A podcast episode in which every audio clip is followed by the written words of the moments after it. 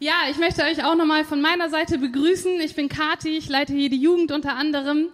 Und ich habe mich so doll auf die Predigt heute gefreut, dass ich hier stehen kann, dass ich um 5 Uhr morgens wach war. und ich bin topfit. Das ist doch mal cool, oder? Ich hoffe, ihr seid auch fit und ich hoffe, dass ihr mir das auch ein bisschen zeigen könnt heute, dass ihr ein bisschen in Schwung kommt. Nicht nur hier vorne, Amen, sondern dass das von den ganzen Reihen da hinten, von da oben kommt. Seid ihr da? Yes, come on, sehr schön. Ja, wir haben in den letzten vier, fünf, vier Wochen über den Kreiszieher gesprochen. Wir sind in einer Predigtreihe, für die, die vielleicht das erste Mal heute hier sind, dann herzlich willkommen, auch von mir. Und es ging um eine alte jüdische Geschichte und ein Herr namens Honi, der Regenmacher, wurde darin beschrieben. Ähm, wir haben die Geschichte aus dem Talmud, also das ist jetzt keine Geschichte, die so erzählt wurde und irgendjemand hat sich das ausgedacht, sondern das ist laut jüdischer Tradition wirklich passiert.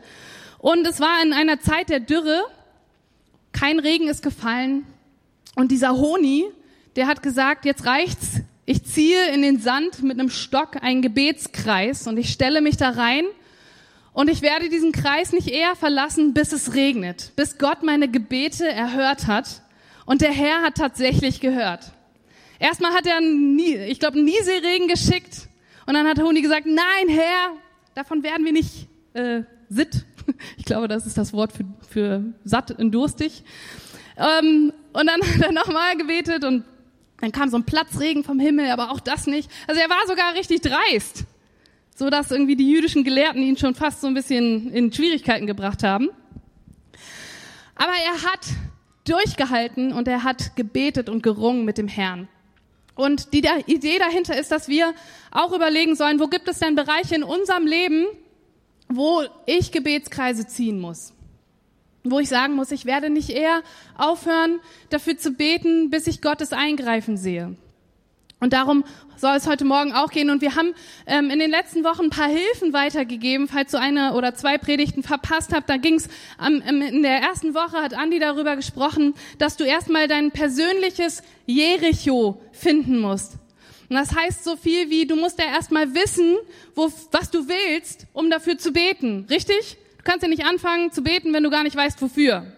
Und da gibt es diese Stelle in der Bibel, wo die Blinden zu Jesus kommen und sagen, Herr, erbarme dich unserer. Und er fragt, was wollt ihr denn? Und sie sagen, hey, ist eigentlich offensichtlich, oder? Wir wollen sehen. Aber Jesus lässt es sie sagen. Und ich hoffe, dass er zu dir gesprochen hat und dass du auch geantwortet hast und gesagt hast, Jesus, ich möchte das und das. Und das ist für jeden anders. Und die Woche drauf haben wir gelernt, dass nicht unser Ruf im Weg stehen soll, Jesus groß zu machen. Ist dir der, ist dir dein eigener Ruf wichtiger als das, was Gott möchte? Ich hoffe nicht. No way. Genau. Und wir haben uns dann in Woche drei herausfordern lassen, diese Angel immer wieder auszuwerfen.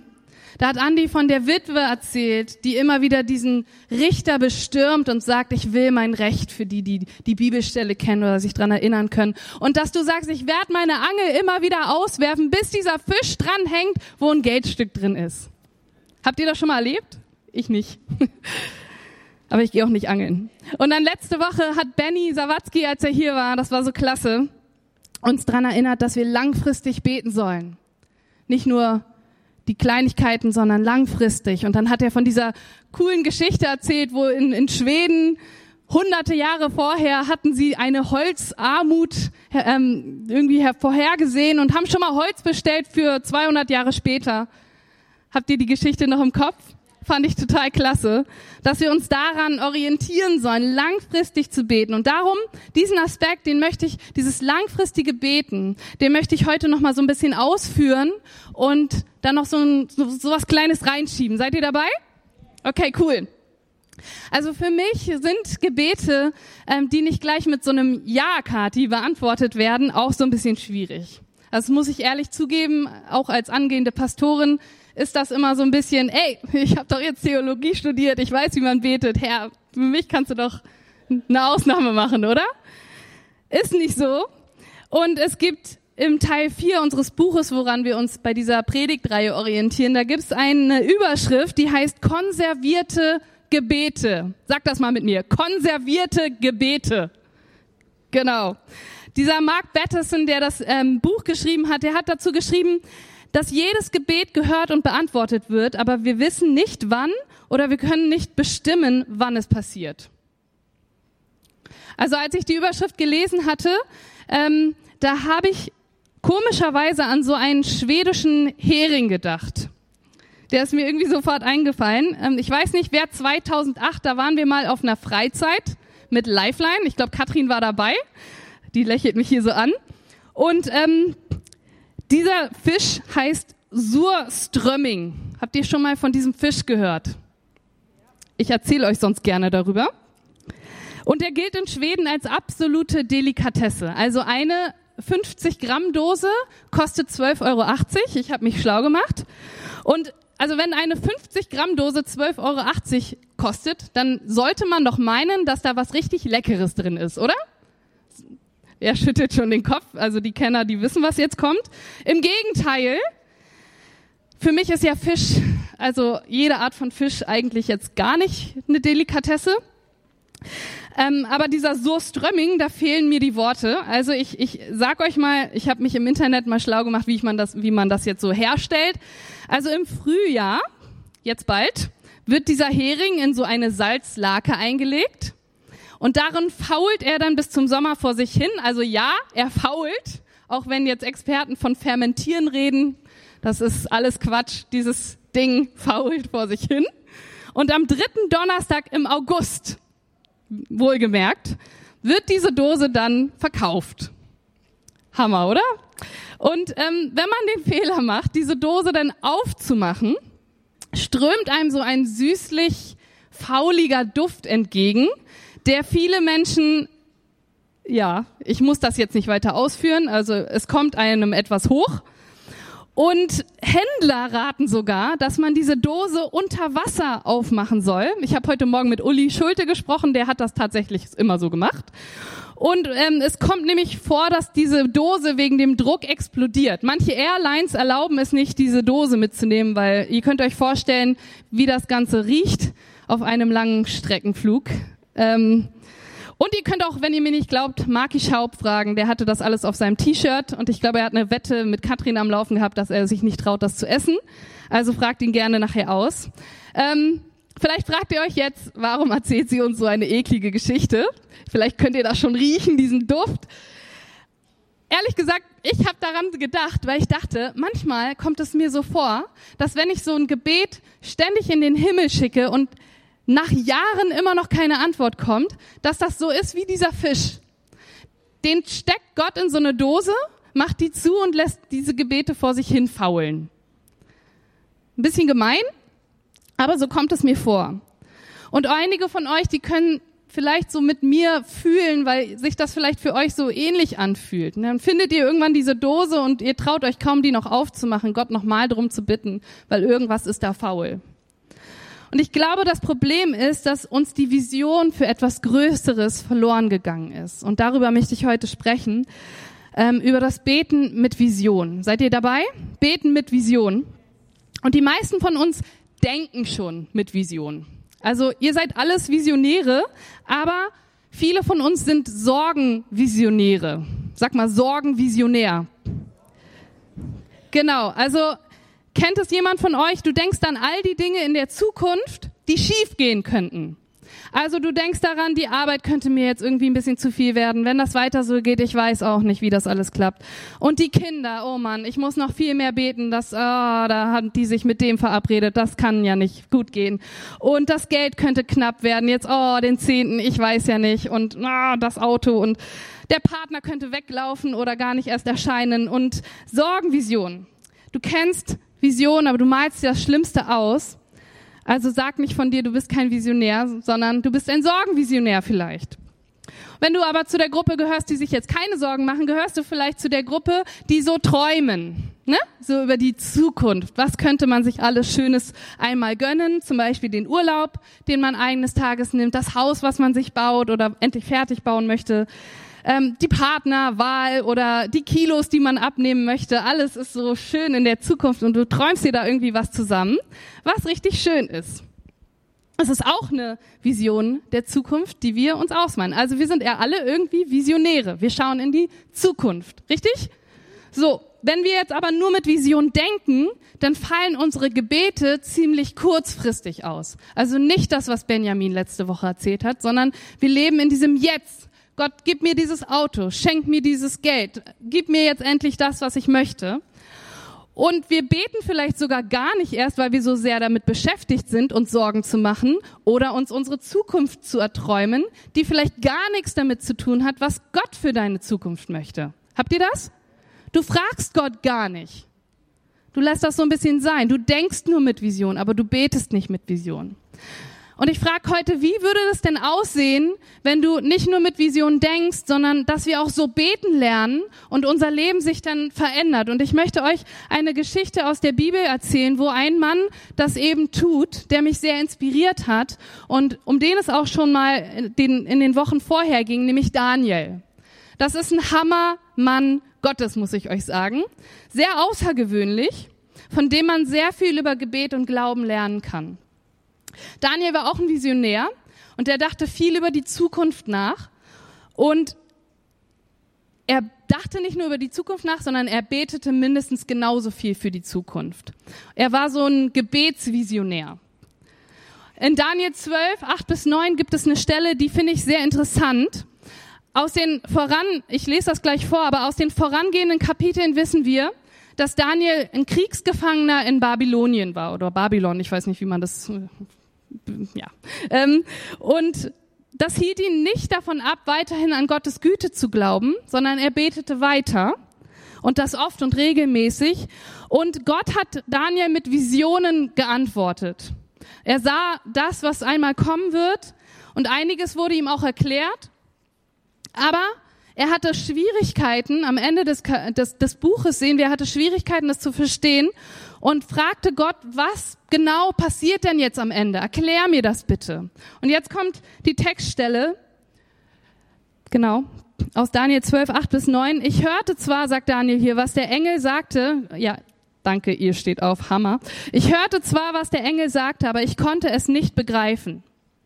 Deshalb fragte ich, mein Herr, wie wird das Ende aussehen? Er antwortete, Geh jetzt, Daniel, bewahr diese Botschaft sorgfältig auf. Das Buch soll versiegelt bleiben, bis das Ende kommt. Amen. Ihr dürft euch wieder hinsetzen. Hier ist es wieder, dieser Stinkefisch. Wie jetzt? Ich habe ich hab jetzt, also vielleicht die Kenner, Daniel, das Buch ist zwölf Kapitel lang. Sechs Kapitel lesen wir über sein Leben. Die nächsten sechs Kapitel geht es die ganze Zeit um diese Vision, die dieser Mann hat. Und am Ende fragt er, Gott, erklär mir das doch bitte.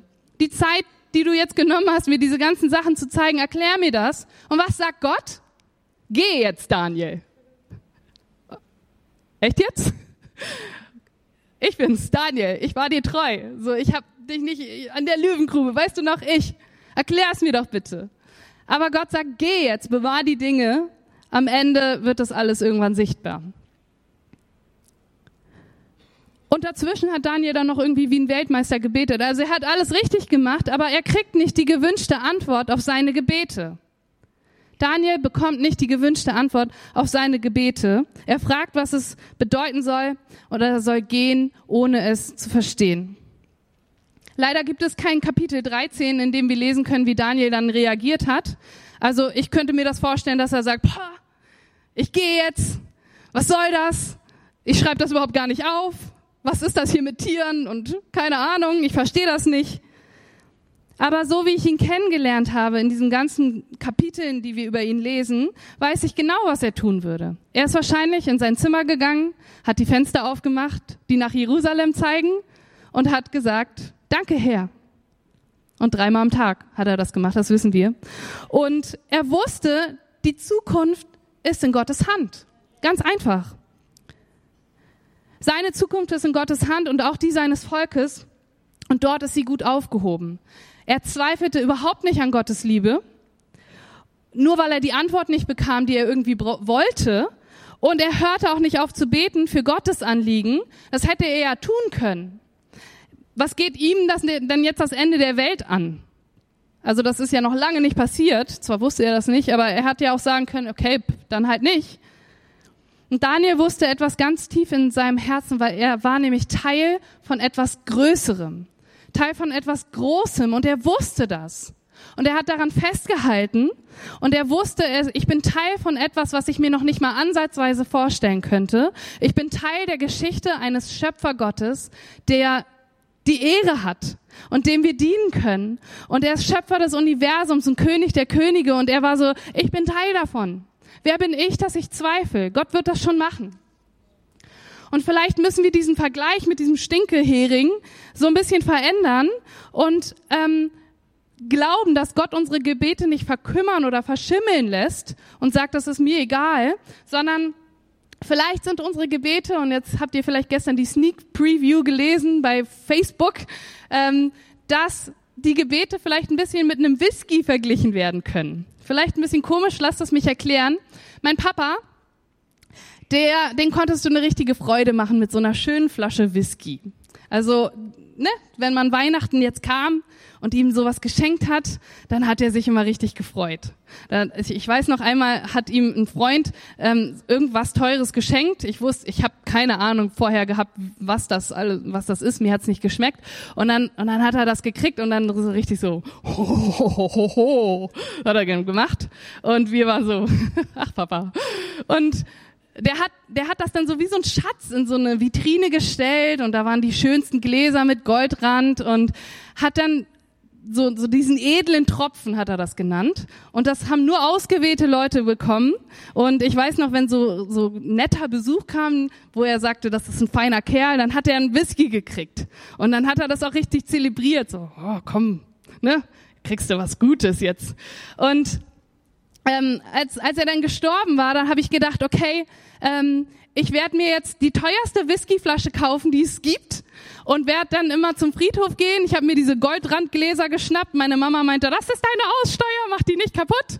Und war so, okay, das, ich gehe jetzt immer, ich und Papa, wir am Friedhof und ähm, ich gieß mir ein kleines Schlicklichchen ein und auf Papa. Und ich habe mir vorgestellt, ey, wenn der das jetzt sieht, weiß ja nicht, ob er da runterguckt oder ob er da überhaupt irgendwie dran denkt, ähm, dann freut er sich vielleicht. Sondern bin ich in diesen Laden gegangen und mir sind fast die Augen aus dem Kopf gefallen, weil wisst ihr, wie teuer Whisky ist? Also dieses Jack Daniels Zeug, das kostet irgendwie 20 Euro. Das ist aber Plörre laut meinem Papa. Ähm, aber man kann da Hunderte, fast Tausende von Euro ausgeben. Im Internet werden Flaschen gehandelt und also das ist der Wahnsinn. Und ich habe dann gedacht, na gut, das muss ja jetzt nicht die teuerste Flasche sein. Egal. Ähm, das trinkt nur ich und Papa. Ähm, aber das ist total krass. Und da habe ich mich mal so ein bisschen erkundigt, warum ist das Zeug so teuer? Und ich habe mal im Internet geschaut.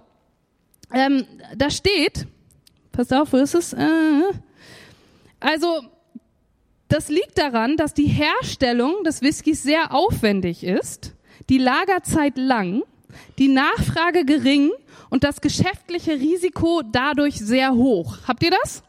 Ja? Und wenn wir das jetzt mal auf unsere Gebete anwenden, dann kommen wir doch zu etwas sehr Kostbarem. Und ich glaube, so sieht Gott das auch. Das Gebet, was aufwendig ist. Und ich meine jetzt nicht aufwendige Worte oder Floskeln, sondern das, wo wir lange dranbleiben, wo wir irgendwie die ganze Zeit uns mit beschäftigen, wo wir ähm, lange lagern und wo wir irgendwie so ganz viel Zeit verschwenden an dieses Gebet wo wir ein Risiko eingehen mit diesem Gebiet, so wie Honi, und wo wir ähm, ja einfach beten und beten und beten, das ist Gott unheimlich kostbar. Habt ihr diesen Punkt? Und Daniel wusste, jedes Gebet ist so wie so eine Zeitkapsel. Man weiß nie, wann oder wo oder wie Gott darauf antworten wird, doch er wird antworten, auf jeden Fall. Es gibt kein Verfallsdatum, es verschimmelt nicht, ohne Ausnahme. Gott antwortet auf Gebete, Punkt aus. Amen. Und er wusste, Daniel, dass das Gebet seine Geschichte, die Geschichte der Welt verändern kann und wird.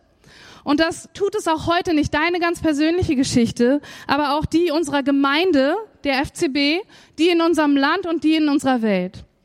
Und was würde passieren, habe ich mich gefragt, wenn wir anfangen, öfters über unsere Zukunft zu beten, als uns darum zu sorgen und wenn wir uns bewusst werden, dass wir, du und ich, Teil von etwas riesengroßem sind. Ähm, nicht nur unsere persönliche Zukunft ist, ist hier die, die Frage, sondern das, was wir auch für unsere Gemeinde sehen und für unser Land sehen. Was würde passieren, wenn wir uns auch nicht mehr von unseren Umständen beeindrucken lassen, wie wir beten, sondern dass wir wie Daniel unerschütterlich daran festhalten, für Gottes Reich zu kämpfen? Daniel war gefangen genommen von den Babyloniern und wir wissen von Geschichtsunterlagen, dass die Babylonier ein krasses Volk waren. Die waren sehr brutal und sie haben ja einfach Länder platt gemacht. Es hätte also nicht schlimmer sein können. Aber was ist mit Daniel passiert? Er wurde nicht umgebracht, sondern er ist von einem Kriegsgefangenen zu jemandem geworden, wo der Herrscher des Landes gesagt hat, ich stell dich jetzt einfach mal über mein Volk, weil du so erfolgreich bist. Das macht doch keinen Sinn, oder? Welcher Herrscher macht denn sowas? Wer nimmt heute jemanden gefangen und sagt, hier, regier mein Land? Aber mit Gott ist sowas möglich und Daniel wusste das und Gott lädt uns in, in, in, in, also wenn wir Gott einladen, in unserer Lebensgeschichte zu handeln, dann wird er das auch tun. Die Geschichte deiner Familie und die Geschichte unserer Gemeinde und Umstände sind niemals zu schwierig für Gott. Amen. Er, ob er nun bei dir zu Hause ist, bei der Arbeit, in deinen Beziehungen, die Beziehung zu deinen Schwiegereltern oder hier in dieser Gemeinde, wenn dir irgendwas nicht passt, Gott ist größer als die Umstände. Also fangen wir an, dafür zu beten oder machen wir uns weiter Sorgen darum oder sagen wir die ganze Zeit, ich wünschte, es wäre anders. Aber gehen wir auf die Knie und sagen, Gott, dein Wille geschehe für diese Gemeinde, für mein Leben persönlich. Egal was kommt. Gott ist da. Wenn der Heilige Geist in dir ist, dann ist er anwesend. Punkt aus. Und wenn wir anhalten und uns Zeit nehmen, Gott in diese Lebensgeschichte einzuladen, dann wissen wir nie, wen wir einmal treffen werden, was wir einmal tun würden werden und, und was aus unserem Leben und dieser Gemeinde werden kann. Und Daniel hat für eine Zukunft gebetet, die er zu seinen Lebzeichen nicht mehr sehen würde. Das ist krass, oder? Wer betet heutzutage noch so? Was für eine Weitsicht. Oft beten wir für Dinge, die jetzt geschehen, so wie Benny letztes Mal gesagt hat, so, bitte jetzt gleich, hier und jetzt, ich will es sehen. Das ist auch okay, aber beten wir auch für die Dinge, die weit über unser Leben hinweggehen. Daniel hat dafür gebetet, was Gott auf dem Herzen hatte. Schaut mal in dieses Buch rein. Nicht einmal, glaube ich, hat er dafür gebetet, dass sein Kissen fluffiger wäre oder dass er irgendwie eine Frau kriegen soll oder irgendwie sowas, sondern er hat Gottes Anliegen genommen und hat dafür gebetet. Tag ein, Tag aus, dreimal am Tag, mit Fenster auf, egal was kommt, egal was zuhört und egal was passieren wird. Und er betete dafür, dass dieser Tempel wieder aufgebaut wird, den er niemals sehen wird. Und wenn wir nur fürs Jetzt beten, haben wir ein sehr kurzfristiges Gebetsleben. Und ich glaube, dass wir nicht dafür geschaffen sind. Ich glaube, wir sind ähm, geschaffen, nicht klein zu denken oder klein zu beten, sondern das Große im Blick zu behalten. Und ich glaube, wir brauchen eine Vision und wir müssen wissen, dass wir Teil von etwas Größerem sind. Und wenn du jetzt hier sitzt, dann bist du Teil von etwas Größerem. Du gehörst zu dieser Gemeinde. Ist doch cool, oder? Du bist Teil von dieser Gemeinde, etwas, was Gott wollte. Und du bist Teil von einem größeren Gebetskreis, der schon von Menschen vor dir, die jetzt vielleicht schon unter der Erde sind, gezogen wurde. Du sitzt heute hier, weil jemand anderes dafür gebetet hat. Und ich habe in der Vorbereitung auf diese Predigt mal ein paar Senioren angerufen. Ich habe mit Walli gesprochen und mit Erwin Kolm und noch ein paar Leuten und habe gesagt, erzählt mal, wann wurde wo wie gebetet und vielleicht habt, könnt ihr mir ein paar Sachen sagen, die Gott euch vielleicht schon gegeben hat. Und dann habe ich gehört, montags vormittags trafen sich damals vor Jahren in der großen Johannesstraße sechs bis acht Leute und haben für diese Gemeinde gebetet, dass sie wächst und dass die Leiter da sind und dass sie voll von Gottes Geist sind und dann hatte eine Frau eine Vision und sie hat von Gott gehört, Menschen werden einfach in die FCB kommen und sich da wohlfühlen. Die kommen einfach. Ohne große Anstrengung. Und ich glaube, heute Morgen sitzen ein paar Leute hier und du bist hier und sitzt hier und denkst, ich fühle mich hier wohl. Ich komme einfach mal rein. Und für dich wurde gebetet. Dich hat Gott gesehen, als du dich aufgemacht hast und gesagt hast, ich komme einfach mal. Ich guck mir das mal an. Du bist Teil von etwas Größerem. Und dann habe ich gehört, dass ähm, Erwin hat mir erzählt, in den 60er, 70er Jahren, da hat diese Gemeinde, eine kleine Gruppe über Pionierarbeit so das Herz sich ausgeschüttet. Und dann sind Gemeinden entstanden, die jetzt in Cuxhaven sind, die in Nienburg sind, die ähm, wo noch Minden, Rotenburg, in Bonn Und ich weiß zum Beispiel von Bonn, dass da 300 Leute jetzt sitzen. Das ist damals passiert, weil Menschen das auf dem Herzen hatten und von Gott gehört haben und nicht aufgehört haben zu beten. Dann hat er erzählt, in den 67er, 75er Jahren, da hatten sie auf einmal die Ranger und Kinderarbeit auf dem Herzen. Da gab es das noch gar nicht. Es gab es in Amerika. Und dann hat Richard Breite hier in Deutschland die Rangerarbeit gegründet. In den, äh, in den 75er Jahren. Wisst ihr, wie viele Rangers heute gibt? 20.000. Krass, oder? Hier in Deutschland alleine. Weil jemand es auf dem Herzen hatte, dafür zu beten. Sind hier ein paar Ranger? Yeah, cool. Und dann in den 80er, 90er Jahren, dann kam so ein sozialer Gedanke auf die Herzen von den Betern mit Werner Gunja noch. Und dann wurde das Sozialwerk mit Heinz Bonkowski gegründet. Das sollte erstmal ganz klein sein. Das mache ich alleine. Und jetzt ist das so groß geworden. 600 Mitarbeiter, die angestellt sind. Ist doch der Hammer, oder? Weil eine kleine Gruppe von Menschen gebetet haben. Sie haben Kreise gezogen und gesagt, hey, wir wollen das sehen. Und du sitzt heute hier, weil jemand gebetet hat, weil jemand einen Kreis gezogen hat. Das begeistert mich. Wir sind Teil von etwas Größerem. Und ich glaube, dass wir anfangen sollten, auch Kreise zu ziehen und für etwas zu beten, was wir gar nicht sehen werden. Wo wir sagen, ich träume davon. Und denk doch mal so an die, die Generation, die nach dir kommen wird, die dir danken wird, dass du einen Kreis gezogen hast und dich damit reingestellt hast und dass du sehen wirst, was das für Auswirkungen hat in der Ewigkeit. Das wird noch der Clou, wenn wir dann erstmal bei Jesus sind und dann alle treffen und dann mir irgendein Paulus sagt, so, ich habe für dich gebetet, ich hatte Weitsicht, und dann treffen wir Daniel, das ist doch der Hammer oder? Wir sind Teil von etwas Großem. Wenn wir die Gemeinde, wenn wir die, die Bibel aufschlagen, das ist deine Geschichte. Deine und meine Geschichte und sie geht weiter. Amen. Und Daniel hat so gebetet und so gelebt. Er war treu und ich glaube, Gott hat ihm das aufs Herz gepackt und er war treu und hat weiter gebetet. Und ich glaube, wir müssen umdenken. Ich muss umdenken dass ein Leben voller Treue und Hingabe für Gott, wie klein das dann auch sein mag, vor Gott ist das riesengroß. Und das ist wichtiger als kurze Berühmtheit oder Lob von Menschen. Es ist egal, ob ich hier stehe oder irgendjemand dann später hier stehen wird. Layana, Tarek, Nora, unsere Nachwuchsprediger. So, hey, ich rück gern beiseite, weil ich Teil davon bin. Ich kann applaudieren. Ich kann gucken, was noch so kommt. Ich kann mitgestalten. Ich kann dafür beten. Und Daniel war diese Treue Gott gegenüber das Wichtigste. Und das sieht man so.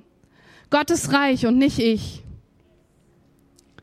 Und mich hat diese Predigtreihe wieder so richtig inspiriert, anders zu beten, entschlossen und beständig und nicht meine eigenen kleinen Probleme. Ja, da kümmert sich Gott auch drum. Keine Frage. Du sollst Gott bestimmen. Du darfst ihn bestimmen. Er liebt dich. Er will sich darum kümmern. Aber fang doch mal an, über den Tellerrand zu gucken und zu sagen, was kommt denn da noch? Und wenn es euch so geht wie mir, ich habe den Ordnern gesagt, verteilt doch mal so Kreidestückchen. Weil mir hilft es so ein bisschen, sowas in der Hand zu haben. So, vielleicht macht die so ein bisschen Dreck und du wunderst dich, wo kommt die Kreide her? Ne? Benutz doch mal dieses Kreidestück. Geh nach Hause in deine Küche, stell dich nach draußen und zieh einen Kreis und sag, Gott, ich will damit rein.